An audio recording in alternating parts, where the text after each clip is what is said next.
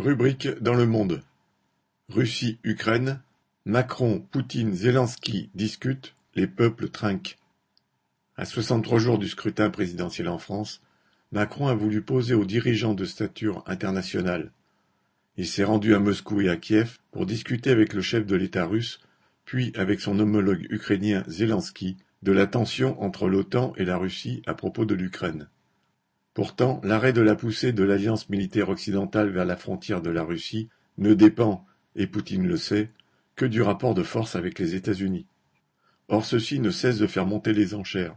Ils envoient toujours plus d'armes et de troupes en Europe orientale, tout en informant, entre guillemets, le monde entier sur une invasion possible de l'Ukraine par la Russie, qui, selon les services secrets américains, serait même fixée à la mi-février. Face à cette escalade militaire, le chef du Kremlin n'est évidemment pas mécontent de se montrer ouvert au dialogue. Mais après cinq heures de face-à-face, Poutine a remis les pendules à l'heure. Citation Je considère un certain nombre des idées et propositions d'Emmanuel Macron, dont il est encore un peu tôt pour discuter, comme possibles pour jeter des masses d'avancées communes. Fin citation. Le résultat est plus que maigre. Il n'y a même rien arrangé sur l'os que M. Bonzoffice rapporte à Moscou mais il en aurait fallu plus pour interrompre le spectacle. Après Kiev, il s'est poursuivi à Berlin, où le chancelier allemand a été informé des avancées entre guillemets obtenues par Macron. On pourrait parler de simple mise en scène s'il n'y avait pas les populations d'Ukraine et de Russie. Qu'elles ne figurent pas dans les communiqués officiels et bien peu dans les reportages télévisés ne doit rien au hasard. Pour les Macron, Poutine, Biden ou Zelensky, elle n'existe pas dans ce bras de fer, ou bien comme chair à canon. Et c'est déjà le cas dans l'Est séparatiste de l'Ukraine, le Donbass, où les affrontements entre les forces pro-russes et ukrainiennes ont déjà fait quinze mille morts, des destructions sans nombre et provoqué l'exode de centaines de milliers de personnes. C'est de part et d'autre de la ligne de front du Donbass, là où les obus n'ont jamais cessé de tomber depuis huit ans, que les populations semblent le plus craindre que le conflit, pour l'instant limité entre Moscou et Kiev, ne dégénère et se généralise. Et cela même si Zelensky répète que tout ira bien, vu les armes que l'Occident fournit à Kiev.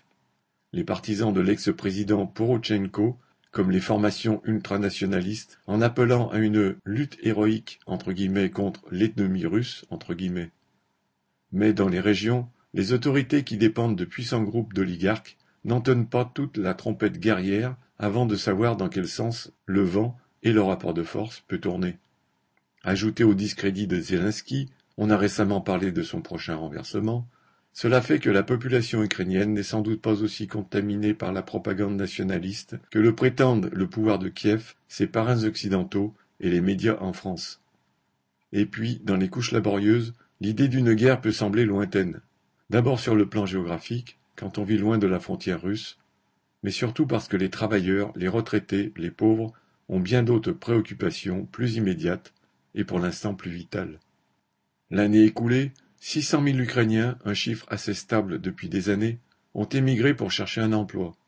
En Pologne et en Tchéquie le plus souvent, en Allemagne, en France, partout où l'on peut espérer vivre mieux qu'en Ukraine. Et ce n'est pas difficile quand le niveau de vie plonge aussi vite que le cours de la monnaie nationale, la Rivnia, même aux abords de la capitale, de longues coupures de courant se produisent plusieurs fois par semaine. Les coupures de courant ne sont pas rares non plus en Russie, car l'État fait des économies sur l'entretien du réseau.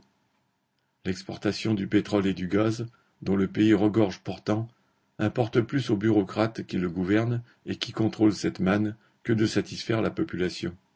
C'est d'ailleurs parce que cette même population voit son niveau de vie se dégrader fortement depuis des années que les autorités ont tout lieu de craindre son mécontentement. Selon une recette éprouvée, Poutine cherche donc en permanence à créer un climat de citadelle assiégée afin d'obliger à serrer les rangs derrière lui. De ce point de vue, la stratégie de la tension choisie par les États-Unis et leurs alliés rend un grand service à la bureaucratie russe en lui offrant sur un plateau un prétexte pour mettre au pas sa population. Et elle ne s'en prive pas en interdisant les organisations qui lui déplaisent en emprisonnant ceux qui la critiquent, en créant un climat d'autoritarisme policier renforcé. Rien ne dit que tout cela permettra aussi au Kremlin d'avoir un soutien unanime. Lors de son intervention militaire au Kazakhstan début janvier, que Washington Paris, Londres et Berlin approuvaient car elle visait à mater la classe ouvrière, Poutine n'a pas obtenu de soutien massif à domicile, même quand il a prétendu défendre les Russes du Kazakhstan. Dans le conflit autour de l'Ukraine, Poutine a pu voir sa propagande va-t-en-guerre reprise des monarchistes au prétendu parti communiste, KPRF, en passant par l'appareil d'État. Mais c'est loin d'être le cas parmi les travailleurs. Ceux-ci constatent sans doute de plus en plus nombreux que ce pouvoir est celui de leurs exploiteurs. Ils savent aussi que l'inflation permanente des budgets militaires, nécessaire aux galonnés, aux industriels de l'armement et à ceux qui dirigent l'État, est payée par les couches populaires. Son prix est de plus en plus insupportable en Ukraine et en Russie, alors même que ces populations, qui n'ont aucun intérêt à se combattre, voient leur niveau de vie fondre et même s'effondrer. Pierre Lafitte